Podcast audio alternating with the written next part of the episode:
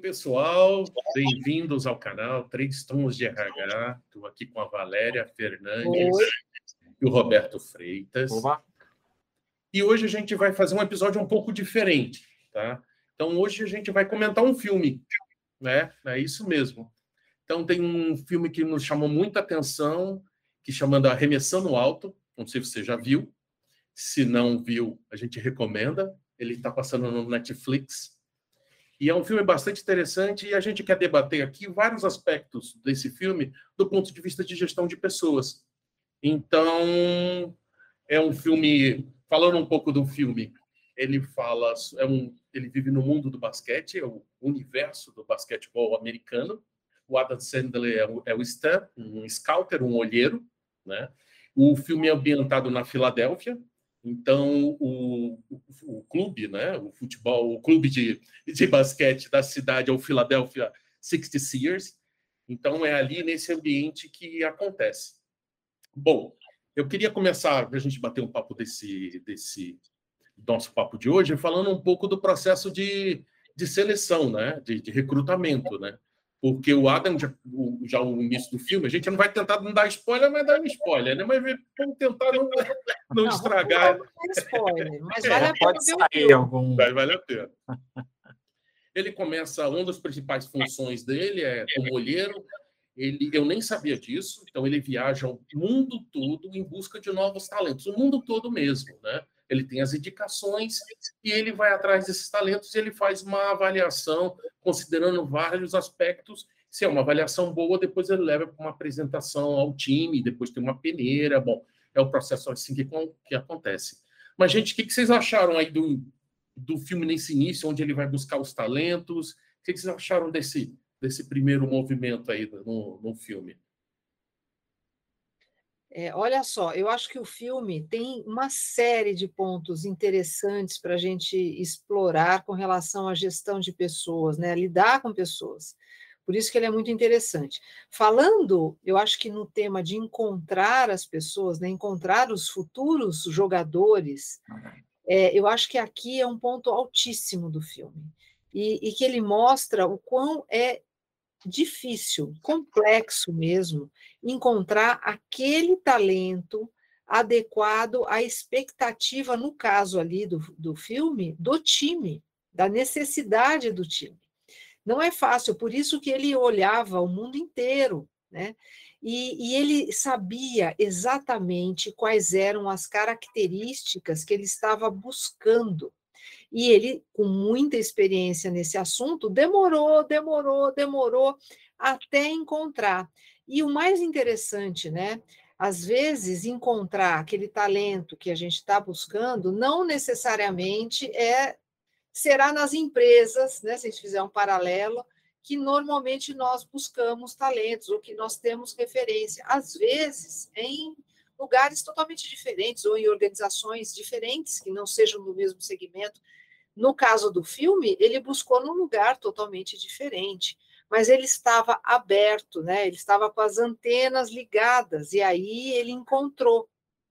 Só que não é só buscar talento, é buscar o talento e ajudar esse talento a é, se enquadrar, né? A, a, conseguir dar o seu melhor, não é se enquadrar, acho que não é a melhor palavra, é. mas ajudar ele usar o melhor que ele tinha nesta necessidade do time, não foi, Roberto? Aí foi um é. grande ponto, né?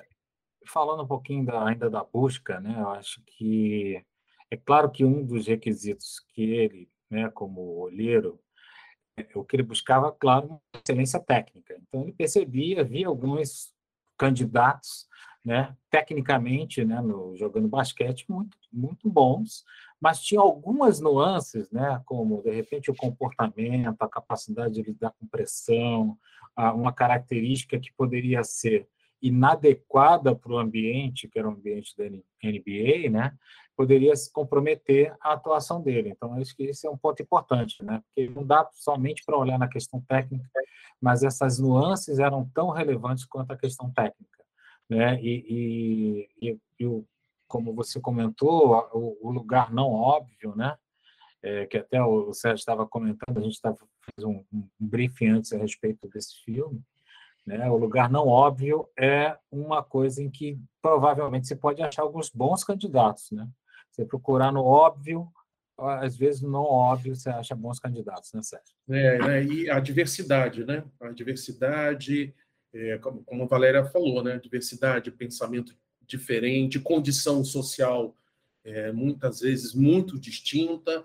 Então, é realmente achar o talento no seu estado mais bruto, né? Então, esse é um olhar muito especial, acho que serve de lição para a gente, porque mesmo ele sabia que, ao recrutar, muita coisa depois, que foi até mostrou né, no filme, muita coisa depois ia acontecer. Tinha mais treinamento técnico, físico, é, entre outras coisas.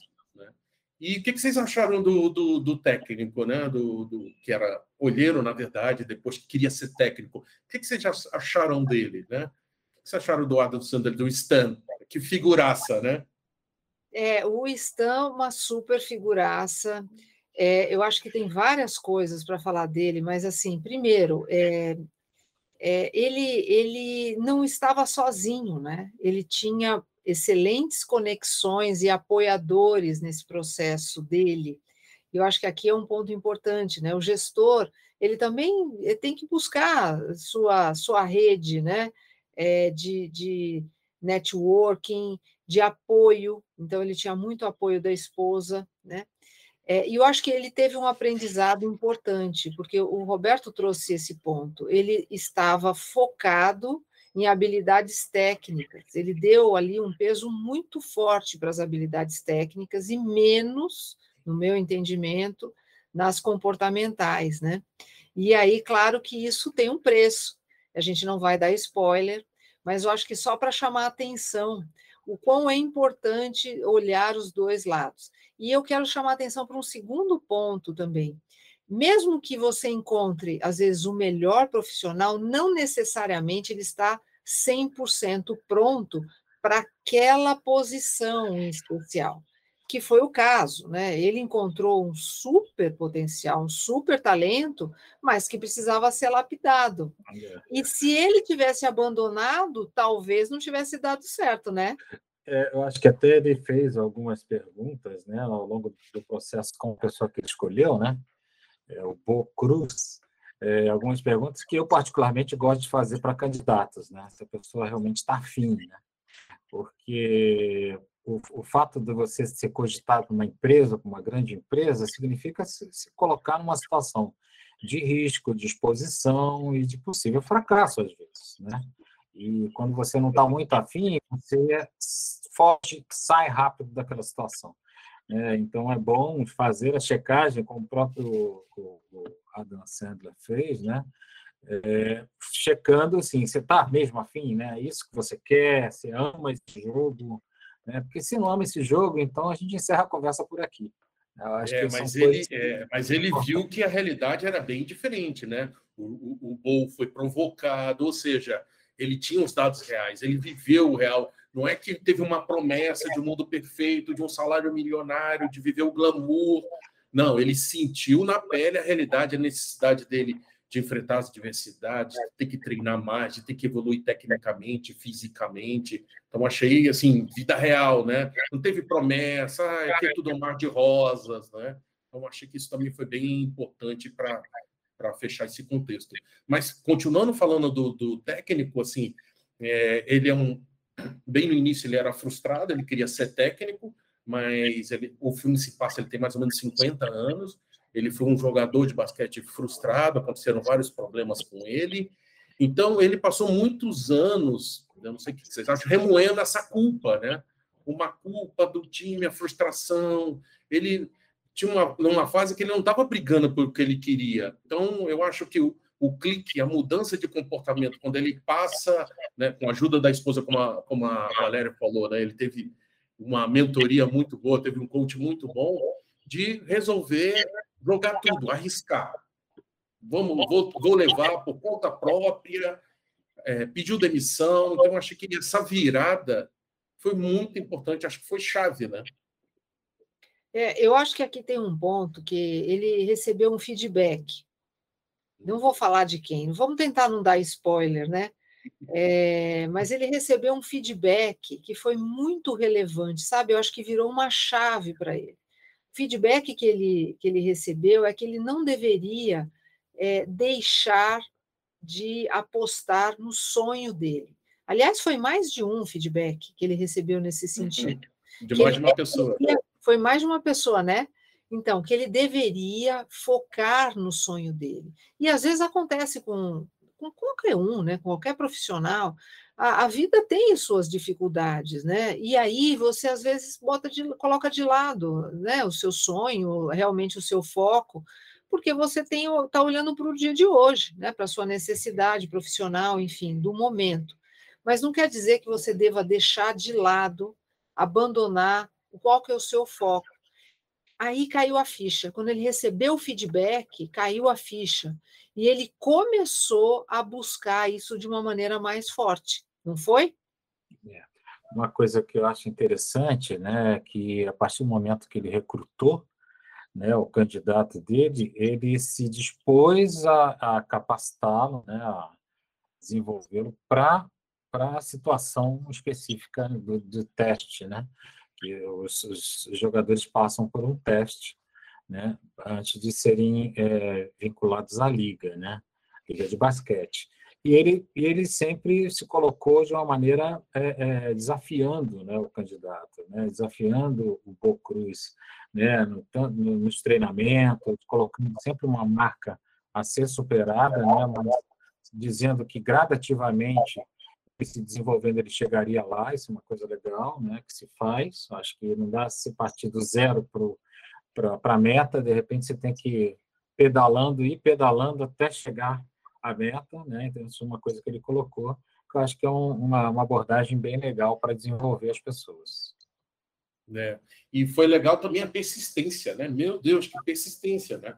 Eles tiveram vários momentos que parecia que ia dar água, que não ia dar certo, que aquela parceria né, não ia evoluir, mas foram persistindo e, inclusive, com dicas assim é, que para o mundo dele eram inusitadas, coisas novas, como usar mídia social, né, para alavancar audiência, para poder mostrar mais as habilidades do. Criou um torneio, usou a criatividade. Eu achei muito interessante de também não ter adotado soluções óbvias também para poder reverter a situação, para continuar perseguindo esse sonho, esse objetivo que para ele era muito claro, né? Ele estava fazendo tudo aquilo para mudar, mostrar o valor dele, porque ele queria ser técnico de qualquer jeito, né?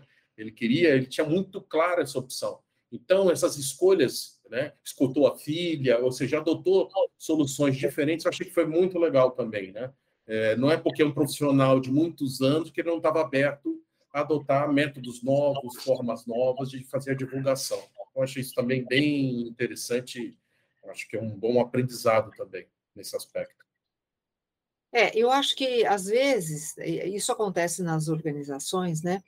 Você contrata um talento excepcional, você sabe que é um talento excepcional, mas ele entra na organização e aí ele fica meio que sozinho, né? E este filme, né, é, ele, né, enquanto responsável por esse rapaz, por esse novo jogador, ele precisou ajudar esse jogador a mostrar o que ele tinha de melhor, porque ele enxergou esse talento antes. Então, eu vejo muito assim a figura do gestor é, numa organização é, tendo esse papel, né?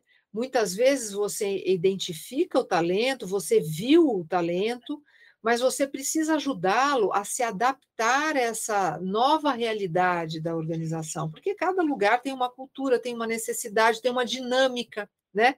E esse esse rapaz ele precisou se readequar nessa dinâmica, onde houveram N desafios. Aliás, o filme passa mostrando todos os desafios, né, pelos quais é, este, este jogador ele passou para conseguir mostrar o seu talento. É. Então, para mim fica claro, né? Só ter talento não adianta, né, Roberto?